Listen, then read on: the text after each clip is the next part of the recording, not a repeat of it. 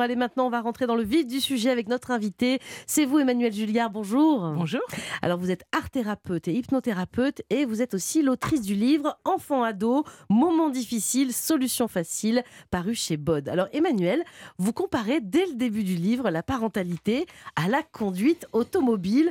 Alors, vous dites qu'apprendre à rouler en voiture, c'est beaucoup plus simple. Moi, je suis nulle pour les deux, je crois. Alors, expliquez-nous cette mis métaphore. Fois avoir le permis. Hein, mais combien d'enfants C'est ça le problème. Un, seul. Non, mais c'est vrai, on nous apprend à conduire, on nous fait prendre des leçons, etc. Et les enfants, ça devrait être naturel. Euh, une voiture, c'est un peu toujours le même modèle. Un enfant, quand on en a plusieurs, on voit bien qu'on a beau les élever pareil, avec mm. les mêmes valeurs, ça marche pas toujours de la même manière. Donc, contrairement à ce qu'on dit, on est d'accord, éduquer un enfant, c'est pas si intuitif que ça. D'autant que les enfants de 2023, c'est pas forcément les mêmes enfants que, que nous étions euh, quand on était tout petits, nous. Voilà, je pense qu'en fait, nous, on a quand même été élevés dans la, dans la génération des adultes d'aujourd'hui avec euh, un peu la peur de papa et maman. Hein, euh. Vous avez pris des tartes, vous? Ah bah oui, mais bon, à l'époque, ça, c'était quand même quelque chose qui se faisait euh, clairement. Maintenant, nos enfants, ils sont vraiment sécurisés dans le lien d'amour. D'ailleurs, ils savent que mm. bah, on ne les frappera pas. Moi, j'ai réalisé il n'y a pas longtemps que mes enfants ne savaient même pas ce qu'était un martinet. Ah bah oui. Eh, c'est une bonne nouvelle quand même. Bah, tant mieux. non, non, mais vous, ils, avaient, connaissaient même pas le mot. C'est ça qui est fou. Mais heureusement. même si on n'y avait pas goûté, on savait ce que c'était. Ah oui, oui. Nos enfants n'ont pas peur de nous et ça c'est merveilleux. Mais par contre, du coup, il faut quand même réussir à ce qu'ils acquièrent des codes sans cette peur. C'est pas si évident que ça et c'est en ça que je pense que euh, cette nouvelle génération euh, fonctionne pas pareil que nous. Alors ce matin, on va donner des, conseils. On va prendre euh, des problèmes bien pratiques, hein, les plus fréquents. D'ailleurs, vos solutions, celles qu'on va donner ce matin et celles qui sont dans votre livre, vous dites elles ne sont pas universelles. Si en, vous en vous écoutant justement ce matin, il y en a qui se disent peut-être euh, ou tiens, moi, quand, quand il fait une crise, bah, je fais différemment et ça marche bien. Bah, c'est qu'on a quand même le mode d'emploi. C'est possible, bon c'est pas parce que c'est marqué dans un livre de faire autrement. Si ça fonctionne, que c'est respectueux du parent comme de l'enfant, ce qui n'est pas toujours le cas dans cette courant d'éducation positive où le parent peut se sentir un peu euh, euh, asphyxié par, euh, bah, par le fait de respecter son enfant. Ok, on respecte les deux. Et le livre est né en fait pendant le confinement où j'avais pas mal d'appels de, parents qui me disaient ah là, je vais pas y arriver. et je me rendais compte que bah, c'était un peu toujours les mêmes thématiques, mais pas forcément les mêmes manières d'aborder le problème. Et puis en fonction de la personnalité des parents, il y a des parents qui sont assez à l'aise avec la sanction, à partir du moment où elle est évidemment respectueuse de l'enfant. Et il y a des parents qui sont complètement euh, bah, pas du tout dans ce genre de cadre, et c'est pas un problème. Alors les problèmes, on va les aborder, mais vous dites quelque chose d'intéressant, comme dans un couple finalement, euh, dans notre rôle de parents avec nos enfants, l'une des choses les plus importantes, c'est de communiquer efficacement. Et j'insiste sur le efficacement, parce que communiquer peut-être qu'on le fait, mais, mais quels sont les, critères fondamentaux pour que ce soit le, cas, quel que soit l'âge de l'enfant? Comment on communique efficacement avec un, un gamin de 5 ans, par exemple? Ou avec un mari ou avec une femme. Ou oui, ah, voilà. Alors, on l'a tous fait, le côté on a la tête dans le sèche-linge parce que il est 8h30 le matin et qu'on parle à son gamin en lui disant de mettre ses chaussures, ça fonctionne pas. Jamais. Non, on est d'accord. Mets ton manteau, je suis en train de laver la vaisselle, mais jamais non, manteau. Non, ben voilà, on, est, mm. on est tous pareils. Alors, une communication efficace, c'est déjà un seul message à la fois. Si possible, on est dans la même pièce que l'enfant. Si l'enfant est vraiment rêveur ou alors avec un trouble déficitaire de l'attention, on peut juste poser la main sur, euh, sur l'épaule. Voilà, un petit contact physique pour dire Hé, oh chaton, je suis en train de te parler. Est-ce qu'on se met à sa hauteur? C'était la grande mode il y a quelques ah, bah années. Oui, on peut. Ça, en plus, ça fait faire des squats. Euh, voilà, mais votre fils, il est pas plus grand que vous maintenant. Ah, ah bah maintenant, je, je, me fais des torticolis maintenant pour le regarder. Moi, j'ai le même problème. Pareil, mais c'est ça. Et puis, on regarde si c'est le bon moment aussi pour parler. Quand il est en train de mettre ses chaussures, on lui demande pas déjà de mettre son cartable. Exactement. Alors, euh, c'est sympa, mais avec les ados, franchement, parfois, c'est compliqué la communication. Et là, heureusement, vous donnez quelques astuces pour choisir la bonne formulation. Par exemple, vous dites qu'il faut oublier la négation. Euh, c'est-à-dire, c'est quoi par, exemple Donnez-moi un exemple qu'il faut surtout pas faire avec un ado. Alors là, c'est 100% de réussite quand vous dites à un ado, allez, 100% au moins 80, euh, n'oublie pas ton manteau. Le cerveau est souvent stressé, donc il, compulse le message en oublier manteau. Bon, bah alors là, on a gagné. donc il l'oublie. Donc il l'oublie beaucoup plus facilement. Si vous lui dites pense à ton manteau, il, il s'est pensé plus manteau, le cerveau a plus de chances d'y arriver. Franchement, le taux de réussite est assez impressionnant. Juste en enlevant la négation en fait de la phrase. Et ça marche pour euh, laver, laver, pour vider le lave-vaisselle avec les conjoints. Hein. Je, dis ça, je dis rien. Ah, ça marche avec les maris ou les femmes aussi. Pense à vider le lave-vaisselle, il le fera. Alors mm. que n'oublie pas de vider le mm. lave-vaisselle, c'est l'échec. Il y a plus de chance. Et on peut dire que ça serait tellement super que tu laves le, que tu ranges le lave-vaisselle. Alors ça, c'est super. De donner l'intention aussi de dire, tu sais, aujourd'hui c'est une grosse journée, je vais à repas, c'est vachement sympa, etc. Mais alors ce soir, je vais arriver tard, mon train arrive tard. Si seulement tout le monde pouvait avoir mis la table, Mais non, mais là, on a l'intention, on fait plaisir au- à l'autre, et puis en plus, on a bien Là, dit la penser, formule mettre la table. machiavélique, 100% Voilà. d'efficacité. Sauf que moi, je vous ai vu venir, Mélanie. ouais. Ouais, je trouve que vous l'avez pas bien fait. Refaites-le pour voir. Julia, est-ce que, est que ça te ferait vraiment pas plaisir Mais de non, me faire plaisir ça marche Ah, il y a pas, un son truc. Mais oui, il y a un pas, mince, Ça mince, marche pas, mince. son Et truc. comment on est sûr Parce que là, on a dit co- comment utiliser la communication efficace, mais comment on est sûr que notre enfant bah, a bien compris quoi, le message en fait Ah ouais. Ça, c'est un point qui est super Ouais. important. On peut juste lui demander de reformuler. Dis donc, chaton, t'as compris quoi de ce que je t'ai dit? Ah Bah, euh, attends, euh, ouais, alors ce soir, il faut Donc que je là, fasse c'est un pas truc. compris. Là, c'est pas compris. Et puis, bah, effectivement, de dire, bah, tu sais, c'est le lave-vaisselle ce soir, ça serait vraiment sympa. Ah oui, oui, oui, sympa, lave-vaisselle, c'est bon. Ok, il y a plus de chances que le message soit. Bon, faites reformuler, vous avez compris. Emmanuel, vous restez avec nous. On va aborder des situations problématiques avec nos enfants, les plus fréquentes. Vous qui nous écoutez, je suis sûre qu'il y en a qui vont résonner en vous. Si je vous dis crise de colère, pas question d'aller au lit, enfants scotchés sur les écrans ou encore dispute entre frangins, on va régler tout ça. Donc restez bien avec nous sur Europe 1. Europe 1, bien fait pour vous. Mélanie Gomez, Julia Vignali. De retour dans votre émission Feel Good Mieux Vivre, on vous propose ce matin des solutions pour les problèmes les plus fréquents avec les enfants, quel que soit leur âge. On en parle avec Emmanuel Juillard, art thérapeute, hypnothérapeute et auteur du livre Enfants, ados, moments difficiles, solutions faciles et c'est paru chez Bod. Alors déjà, euh, Emmanuel, vous expliquez qu'il est important de définir les règles du jeu familial. Et pour cela, vous vous aidez d'un tableau des actions obligatoires. Euh, c'est quoi? Ça Ça m'intéresse. va vous plaire. Ah oui, j'adore, j'adore. Alors, l'idée. Une famille, c'est un petit peu comme le jeu du Uno. On pense qu'on a tous les mêmes règles et en fait, euh, il y a la carte quand on met le 3, finalement on échange les jeux, etc. Bon, il y a des actions, on imagine bien qu'un enfant, il faut qu'il se lave, euh, qu'éventuellement il fasse les devoirs, mais c'est pas si simple que ça pour l'enfant de s'organiser, de savoir qu'est-ce qui fait que quand je vais rentrer, mon parent va être heureux et content de moi et inversement, moi en tant que parent, qu'est-ce qui fait que je vais être heureuse de rentrer en me disant que le minimum est fait. Faut un cahier des charges Un petit peu, ouais. Alors, on est aussi un peu sympa entre nous, c'est-à-dire que cinq actions obligatoires le matin. tu te lèves en autonomie, tu prends ton petit déjeuner, éventuellement tu ranges le petit déjeuner. Moi, j'ai 23 déjà heures. tout faux les deux. Je les réveille. Vous débarrassez Je débarrasse tout, évidemment. C'est moi qui mets dans le lave-vaisselle. Et puis on peut aussi tout. mettre l'habillage avant le Mm. petit déjeuner. Donc- Emmanuel, moi j'ai une technique assez euh, de l'an 2000. Vous allez me dire si ça marche toujours. Toujours donner le choix à un enfant. Qu'est-ce que tu préfères Te laver d'abord les dents ou débarrasser ton petit déjeuner? Ouais. Qu'est-ce que vous en pensez? Bah, ça, de l'arnaque. ça, c'est génial tant qu'ils n'ont pas découvert l'arnaque. Oui, effectivement, le bain ou la douche. Non, mais de toute façon, je veux pas me laver. Ah mince Oui, alors laver, c'est obligatoire. Justement, ça fait partie de ces actions. Donc 5 le matin. et 5 à 6 le soir, 6 pour les ados, parce que souvent on rajoute la problématique du portable. À Et vous le marquez sur le tableau, ça? Ouais. Avec des pictos, c'est encore plus Pour les facile. petits, on par exemple, partout. Des pictos pour euh, chaque action et euh, définir. Alors, le- c'est c'est les devoirs, c'est le fait de se laver, Mm. c'est le fait de une petite tâche pour toute la famille, c'est-à-dire mettre la table, vider le lave-vaisselle, le fameux. Euh, on fait partie d'une équipe, on aide euh, tout le monde. Généralement, après, il y a le fait de se laver les dents, de partir à, à l'heure au lit, et puis euh, le fameux euh, à quelle heure on rend le portable euh, pour les ados. Mais dites-moi, euh, si on a affaire à des enfants difficiles à la maison et si la tâche de l'enfant n'est pas faite parce qu'il râle, il refuse, comment on doit réagir? Bah, c'est de dire, écoute, ça, c'est quand même le minimum vital que, de ce que je te demande et c'est ce qui permet que personne ne râle. Donc, qu'est-ce qu'on fait? Qu'est-ce qui te convient pas à ce point-là dans ce minimum vital Qu'est-ce qui te semble complètement insurmontable? Alors, effectivement, s'ils veulent pas de solution, soit on rentre dans des discussions qui peuvent parfois être interminables, soit on laisse la conséquence chez l'enfant. Et je donne un truc, alors là, vos auditeurs vont adorer. Moi, un des jours de la semaine, dans les tâches pour la famille, il y a le fait de ranger sa chambre. Et là, je prends un grand sac Ikea, je mets tout ce qui n'est pas rangé, de mon point de vue en tout cas, dans le sac. Et le sac, je le mets à l'arrière de ma voiture pendant une semaine. Et je ne le rends que la semaine d'après. Vous êtes dur en affaires. ouais. Alors, surtout quand le devoir de maths était par terre et que malheureusement, il a fallu le refaire. Bon, bah, c'est arrivé une fois. Véridique, le professeur m'a appelé en me disant eh, Votre fils m'a dit, euh, m'a dit que vous vouliez pas lui rendre son devoir. Je lui ai expliqué pourquoi. Et là, il m'a dit C'est génial votre truc, je vais faire ça avec mes enfants. Donc, euh, voilà. Allez, on va rentrer dans, dans les problèmes, hein, les cas concrets qui nous rendent la vie de famille parfois un peu difficile. Les fameuses colères des enfants. Alors, je pense évidemment aux petit. Vous dites que la colère, elle est utile en fait. Alors ça, il faut nous expliquer parce que moi, je vois pas ce qui est utile quand elle se roule par terre. hein. Alors, euh, attention, on distingue la colère et la manière de faire la colère. C'est-à-dire qu'effectivement, la colère, ça veut dire que l'enfant, il y a quelque chose qui lui convient pas. Mais euh, il a la maturité d'un enfant de 5 ans, 6 ans, 12 ans. Moi, je comprends qu'un ado euh, voit pas trop l'utilité de rendre son portable le soir. Et puis, je comprends qu'un enfant devant un parterre de jouets dans les rayons du supermarché à Noël se dise, mais pourquoi pas tout de suite? Hmm. Ça, c'est évident.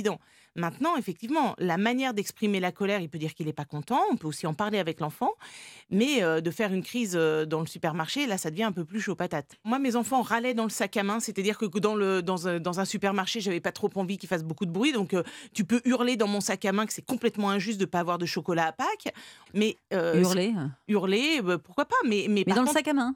Bah, C'est pour pas mal, atténuer le bruit. Ah, Ah mais non, mais attendez, il y a plein d'astuces que vous ne verrez pas Mais ailleurs c'est dans ce génial. livre. Attendez, il y a une autre émotion ou sentiment qu'on entend hein, de plus en plus dans la bouche de nos enfants, c'est je m'ennuie, je sais pas quoi M'ennuie, faire. Julien, je m'ennuie. Honnêtement, pourquoi ils s'ennuient autant aujourd'hui? On n'était pas comme ça. nous Moi, J'ai aucun souvenir d'ennui en étant enfant. Je, je trouvais toujours un truc à Si, moi faire. je m'ennuyais sec en vrai. Ah Ouais, non, mais moi, je hein. pense que là, ça dépend des personnalités. Euh, là, on va parler euh, des femmes. Euh, moi, j'ai plein de trucs dans ma garde-robe, mais quand je l'ouvre, je me, je me dis toujours que j'ai rien à Je mettre. m'ennuie, Et ben, il y les a pas enfants, ce c'est que je voudrais mettre. ben voilà, les enfants, c'est la même chose. Ils ont plein, plein de jouets partout. Quand même, on est dans une profusion de jouets. Et bah, euh, qu'est-ce que je fais? Alors, du coup, je propose de faire un petit tableau ou euh, un petit visuel où on a, euh, on note, où on dessine les jouets de l'enfance et les possibilités de s'occuper. Je propose aussi dans le livre une double C'est le page. tableau des en cas d'ennui, quoi. En fait, c'est ça. Il y aura ça, ça, ça, ça, ça à faire. puis C'est on- une ressource pour l'enfant. en C'est ça, c'est une ressource pour l'enfant. Et puis on peut être créatif. Euh, moi, mes enfants ont beaucoup, beaucoup fait des momies avec les, les, les meubles du salon. C'est-à-dire que je leur donnais du papier toilette et je leur disais, Oh. bah, faites une momie de la table basse. Mais alors, par contre, je veux, je veux rien voir dépasser. Ah non, mais moi plutôt crever que d'avoir mon salon recouvert de papier Mais on toilette. l'enlève après, Julien. Bon, après, c'est pas très écolo, c'est du gaspillage. Mais ah bah bon, non, non, on s'en sert après. On met... Ah oui, oui, on met un, petit, un joli petit truc On dans lequel on recycler. bourre tout le papier toilette qu'on a utilisé pour la momie. Ah, Ah bah non, non, non, écologie. Allez, autre moment difficile auquel on peut être confronté quand on est parent, c'est quand on a un enfant, un ado qui n'a pas confiance en Mm. lui. Euh, Qu'est-ce qu'on peut faire pour booster leur, euh, leur assurance? Je crois que vous avez un mur des fiertés euh, Mm. comme conseil. L'idée, c'est de pouvoir proposer à l'enfant de dire bah, qu'est-ce que tu as fait aujourd'hui de chouette? Est-ce que tu visualises quelque chose que tu as fait de chouette Au fur et à mesure de la journée, on- de la journée, en tout cas des journées, Mm. euh, le mur se, se remplit de post-it, de dire bah, qu'est-ce que tu as fait de chouette? Bah, là, Moi, j'ai été voir la Tour Eiffel, euh, voilà, en bonne, euh, en bonne provinciale. Bah, en plus d'avoir fait une interview, j'ai été voir la Tour Eiffel. Le parent peut aider aussi. C'est-à-dire que qu'est-ce que tu as estimé faire de chouette? Bah, Moi, j'ai quand même vu que tu avais vidé le lave-vaisselle, le fameux Mm. lave-vaisselle dont on n'arrête pas de parler. Et Mais ça, tu peux être fier. voilà, tu peux être fier, t'as vidé, je t'ai pas demandé Mm. quatre fois de le vider. Et au fur et à mesure, l'enfant conscientise qu'en fait, il fait plein plein de choses chouettes. On peut manipuler l'enfant très gentiment, par exemple lui dire quand il n'a pas rangé sa chambre, ça ne te ressemble pas. Moi, je le ferai Oh là pas. mais- Ah bah, moi je trouve que ça marche d'enfer. Par exemple, quand mon fils il ramène des mauvaises notes, je dis mais franchement Luigi, ça ne te ressemble pas. ce. Bah, c'est distinguer la note. Mais pourquoi c'est pas bien Ça ne te ressemble Je sais pas. Attendez, on a dit qu'une méthode qui marche, Ah oui. marche. Ah, moi, Donc, marche. euh, alors après, si l'enfant prend ça bien, il n'y a pas de souci. Pourquoi il le prendrait mal? Parce que dans ces cas-là, ça ne te ressemble pas. C'est franchement Ah bah, ça Mais du coup, est-ce que les suivantes de sont meilleures autre de notes? chose. non. Ah bah, efficace votre méthode. Merci beaucoup, Julien. Je vais écrire un bouquin. Merci à vous, Emmanuel. On va continuer cet entretien sur les solutions dans les moments difficiles avec nos enfants ou nos ados. On va désamorcer les disputes entre frangins. Et puis aussi, on va parler des soucis liés au sommeil. Pourquoi ne veulent-ils jamais aller se coucher, entre autres? Eh bien, restez bien à l'écoute car on va partager des solutions efficaces sur Europe 1. Europe 1, bien fait pour vous. Julia Vignali Mélanie Gomez. Merci d'écouter Europe 1. On met un coup de projecteur sur les problèmes les plus fréquents avec nos enfants ou nos ados ce matin. Vous les avez peut-être sous la main d'ailleurs en cette période de vacances scolaires. En tout cas, on a des solutions ce matin. Ce sont celles d'Emmanuel Julliard, art thérapeute, hypnothérapeute. Alors, sujet sensible et fréquent, Emmanuel, les Mhm. disputes entre frères et sœurs. Et pour mieux comprendre les rancœurs naturelles entre eux, vous utilisez une métaphore. Un frère, je l'adore celle-là. Un frère, c'est comme un collègue que votre patron vous imposerez. Expliquez-nous. Oui, alors imaginons, là vous êtes deux présentatrices, et imaginons que tout à coup on vous dise, bah écoutez, on va en mettre un petit troisième, bon, comme le petit troisième qui arrive dans la famille, et que le petit troisième sort tout juste de l'école de journalisme, que là on vous dise, bah il n'y a pas de raison, il est à l'antenne en même temps que vous, donc on va le payer la même chose que vous. Oh, il est quand même un peu tout nouveau, tout sorti, voilà. En plus, on vous demande d'être sympa avec lui, de préférence. En plus, on vous demande peut-être d'aller déjeuner avec lui pour bien l'incorporer dans le groupe. Faut pas abuser non plus. hein. Bah voilà. Mélanie, comment vous réagiriez? Et puis il faut le former aussi, il faut l'aider, c'est hein, ça, c'est ça, le parce former, que lui il est tout neuf, quoi. Mais c'est ça. euh, ouais. Et Non. Et vous croyez pas que la vraie métaphore, c'est comme si votre mari vous ramenait une maîtresse Non, Ah, mais si, c'est- enfin. c'est- Bah, quelque part, non, mais, Mais j'aime si. bien le côté provoque, je suis Bah ouais. d'accord, c'est un petit peu. Bah, un en peu disant, ça. te dérange pas, chérie, parce que bon, Bah finalement, Elle euh, est sympa. il y a de la place, elle est sympa. Aime-la comme je l'aime. Il y a de la place. J'adore. bon, effectivement. Alors, les, les enfants, euh, effectivement, ça peut être, on peut les voir comme la maîtresse, le nouvel enfant, comme la maîtresse ou le, ou le collègue. Mais euh, les enfants, quand ils ont chacun leur propre chambre, il y a une règle, vous expliquez, qui est très importante.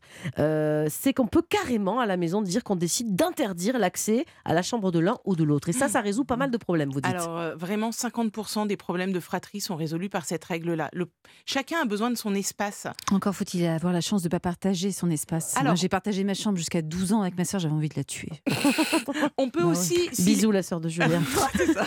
Qui est morte ou pas donc, non, coup, mais elle aussi, elle avait Non. envie de me tuer. Avait... C'était horrible. Bon, elle a survécu. Bon, Ouais. comme quoi, les enfants sont adaptables à tout. Mais après, ça peut être simplement de définir un territoire euh, sur. euh, J'ai une famille où c'était particulièrement compliqué.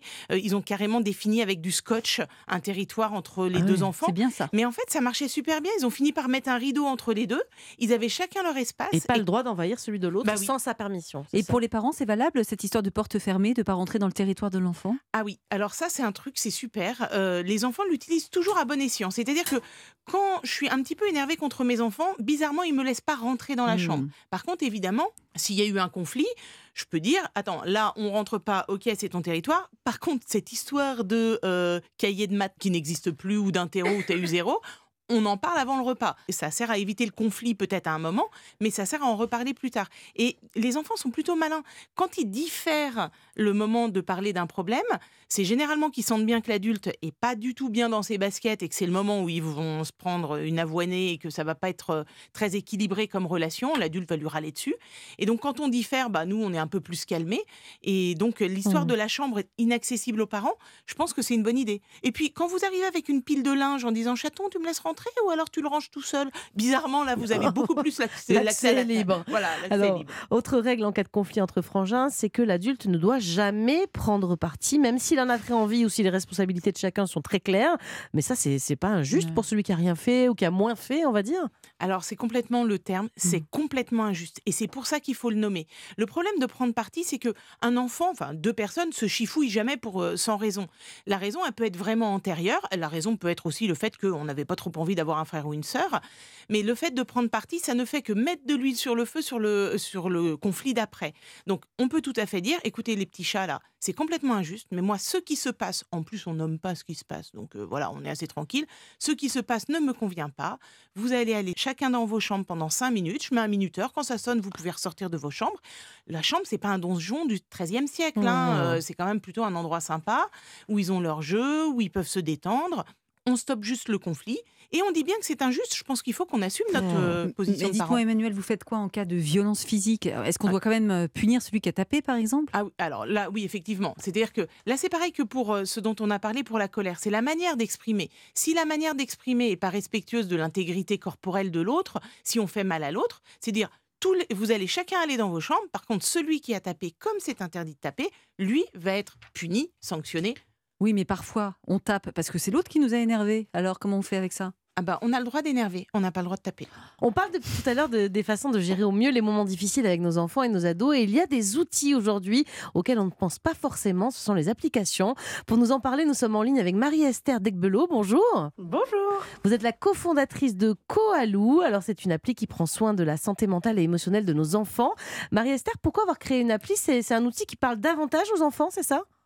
Oui, en fait, on s'est, euh, nous, euh, on s'est tout de suite dit, euh, quand l'idée est venue, euh, c'était de se dire, mais nos enfants sont déjà hyper connectés.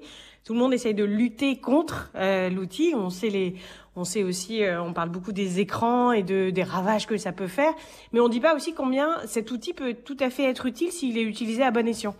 Et donc nous, notre stratégie, ça a été plutôt de se dire, ben, comment on va créer un outil qui va devenir thérapeutique, qui va être efficace et qui va parler de manière ludique et pédagogique aux enfants. Et comment ça se passe concrètement? Vous avez un programme qui aide les enfants à gérer le stress qui s'appelle Zen Cool. Expliquez-nous comment ça fonctionne. Eh ben, en fait, on a dans l'appli une version gratuite où les gens peuvent découvrir des activités thérapeutiques euh, aléatoires sur la colère. Vous parliez tout à l'heure de la colère, Mhm. vous parliez des frustrations, euh, la tristesse, l'agressivité. Donc, on donne des, des outils comme ça. Et puis, on a des programmes un peu plus longs, euh, notamment effectivement celui de Zen Cool, qui vont durer trois semaines. Et là, en fait, c'est vraiment conçu par une psychologue. C'est ce qu'on appelle la psychothérapie digitale, mais ludique et pédagogique. Donc, vous n'avez pas besoin d'aller chez le, le psychologue nécessairement, en tout cas. L'idée, c'est de chaque jour, vous allez, euh, votre enfant va travailler des compétences. Euh, donc ça peut être des compétences autour de la respiration, des Mhm. compétences autour euh, euh, du massage, parce qu'on sait que le massage, eh ben, ça, ça libère de l'endorphine et ça calme les émotions, etc. On va utiliser plein de techniques euh, qu'on va retrouver dans les thérapies cognitivo-comportementales chez les, chez les enfants. Et en fait, on les a rendus ludiques et pédagogiques et accessibles à portée de main pour les parents. Et c'est une appli qui est faite donc pour les enfants, mais aussi pour les parents. Qu'est-ce qu'on peut faire, nous, parents, dessus? Et ben en fait, tout l'intérêt déjà, euh, ce qu'il faut se rappeler, c'est quand même c'est le parent qui est prescripteur quelque part de l'appli. Euh, oui, enfin, vous êtes euh, celle qui va le télécharger pour votre enfant en général. Donc nous, on a une première partie pour les parents pour leur expliquer qu'est-ce que veut- qu'est-ce que leur enfant va va faire? Donc Mm. quand il est en train d'imiter le bruit d'un animal qui peut vous paraître complètement ridicule, en fait, il est en train de travailler une compétence très spécifique que euh, oui, ça peut paraître un peu bizarre et Mais rigolo. Oui, mais c'est en bien de temps- penser comme ça, et effectivement. en fait, on explique l'intérêt thérapeutique. Et si vous, vous comprenez l'intérêt thérapeutique, alors vous pourrez le réutiliser dans des solutions. euh, au moment où euh, vous parliez des crises de colère tout à l'heure, euh, Mhm. voilà, bah, c'est tout à fait l'idée de pouvoir réutiliser des outils. On va pendant trois semaines leur faire découvrir plein d'outils, tant aux parents qu'aux enfants, pour qu'ils puissent se créer sa boîte à outils. Et quand euh, la solution le nécessite, il prend un tournevis. Si c'est un marteau, c'est un marteau. Bien sûr, euh, euh, l'idée c'est qu'en fait, il découvre plein d'outils et qu'il prenne ceux qui lui correspondent. Pour Oui. certains, ce sera la respiration. Pour Oui. d'autres, ce sera le massage, etc. Eh bien, merci beaucoup, Marie-Esther. Je rappelle aussi qu'il y a un livre qui vient de sortir, La santé mentale et émotionnelle de l'enfant, avec Koalou, qui vient de sortir justement aux éditions Hachette Pratique. On va parler un peu de sommeil, euh, Emmanuel, là aussi un sujet sensible. Je prends d'abord l'exemple des petits. Pourquoi la plupart du temps, ils ne veulent jamais aller au lit ou alors ils se relèvent dix fois avant de dormir? Est-ce que vous avez une idée? Alors, là, nos vies modernes font que on est assez euh, speed dans le timing, et c'est vrai qu'on n'a pas beaucoup de temps avec nos enfants. En tout cas, euh, sur les du lundi au vendredi, c'est quand même un peu chaud patate. Et donc, euh, nos enfants, eux, ils ont besoin de ce temps-là. Ils ont besoin qu'on se pose, qu'on ait du temps avec eux tranquillement, qu'on raconte les histoires sans euh, la petite sirène qui machin, qui et puis après, allez, c'est bon, on va au dodo. Ils veulent un moment exclusif, Ouais. c'est bien ça Ils veulent un moment exclusif et puis ils veulent un moment tout doux. Et C'est pour ça moment- parfois qu'ils s'endorment pas rapidement, en fait. C'est parce qu'il leur manque ce petit moment. un sas, le sas de décompression tranquille, et ça c'est compliqué. Alors quand l'enfant, on peut évidemment, il peut le faire avec des, des livres ou ce genre de choses. L'enfant qui tarde à dormir, on peut lui proposer de colorier dans, dans son lit, quelque chose, une activité où il bouge pas beaucoup. Mais c'est vrai que euh, il a souvent besoin de ce Mmh. temps avec le parent et qu'on n'en a pas tant que ça du temps. Et comment vous expliquez, Emmanuel, que c'est au moment du coucher qu'arrivent les, les questions les plus existentielles du type pourquoi la mort? C'est quoi un terroriste? Pourquoi à ce moment-là? Et comment on répond quand notre série Netflix nous attend avec notre mec dans le lit? C'est ça. oui, soyons honnêtes un peu. Ouais. Alors là, il y a quelque chose d'hyper intéressant, c'est que on peut nommer aussi le fait qu'il y a une heure à, la- à- à partir de laquelle c'est plus possible. Moi, je dis c'est l'heure des mamans. Et là, j'ai plus, je réponds plus là. Ah Ouais, ouais alors- alors évidemment, s'il y a un problème vital, je réponds. Ouais, mais- c'est- Quand elle vous dit c'est quoi la mort, vous dites c'est l'heure des mamans. Non, Super. non, elle me dit pas ça. Moi, je parlais pas de ça. Je J'ai dis pas juste quand besoin elle de se relève non, je je te parle plus. Je dis là maintenant, c'est l'heure des mamans. Nous, on appelle ça la Gremlins Hour. C'est mes enfants qui ont euh, trouvé ça. C'est-à-dire que je me transforme en Gremlins à 21h. J'ai ça. besoin de mon temps. Les enfants, effectivement, le, le soir, on sait qu'on a plus de questions existentielles. On peut prendre un petit temps pour en parler avec eux. On peut leur demander de noter les questions en disant écoute mon chat, le soir c'est plus l'heure pour ton cerveau de penser à des trucs burk. C'est le c'est le moment de penser à des trucs sympas. Euh, tu vas aller euh, je sais pas faire du cheval avec une licorne à paillettes. Euh, voilà. promis, demain à 9h, je te réponds sur la mort. Mais pourquoi pas? Oui. Peut-être pas à 9h au moment du café, Bon. mais effectivement de dire promis au repas du soir, on, en- on parlera de ces questions-là parce que c'est des questions importantes et c'est pas des choses qu'on va évacuer. Ou alors on prend un tout petit temps pour en parler. Mais généralement, quand on n'est pas disponible, ça marche pas en fait. Mmh.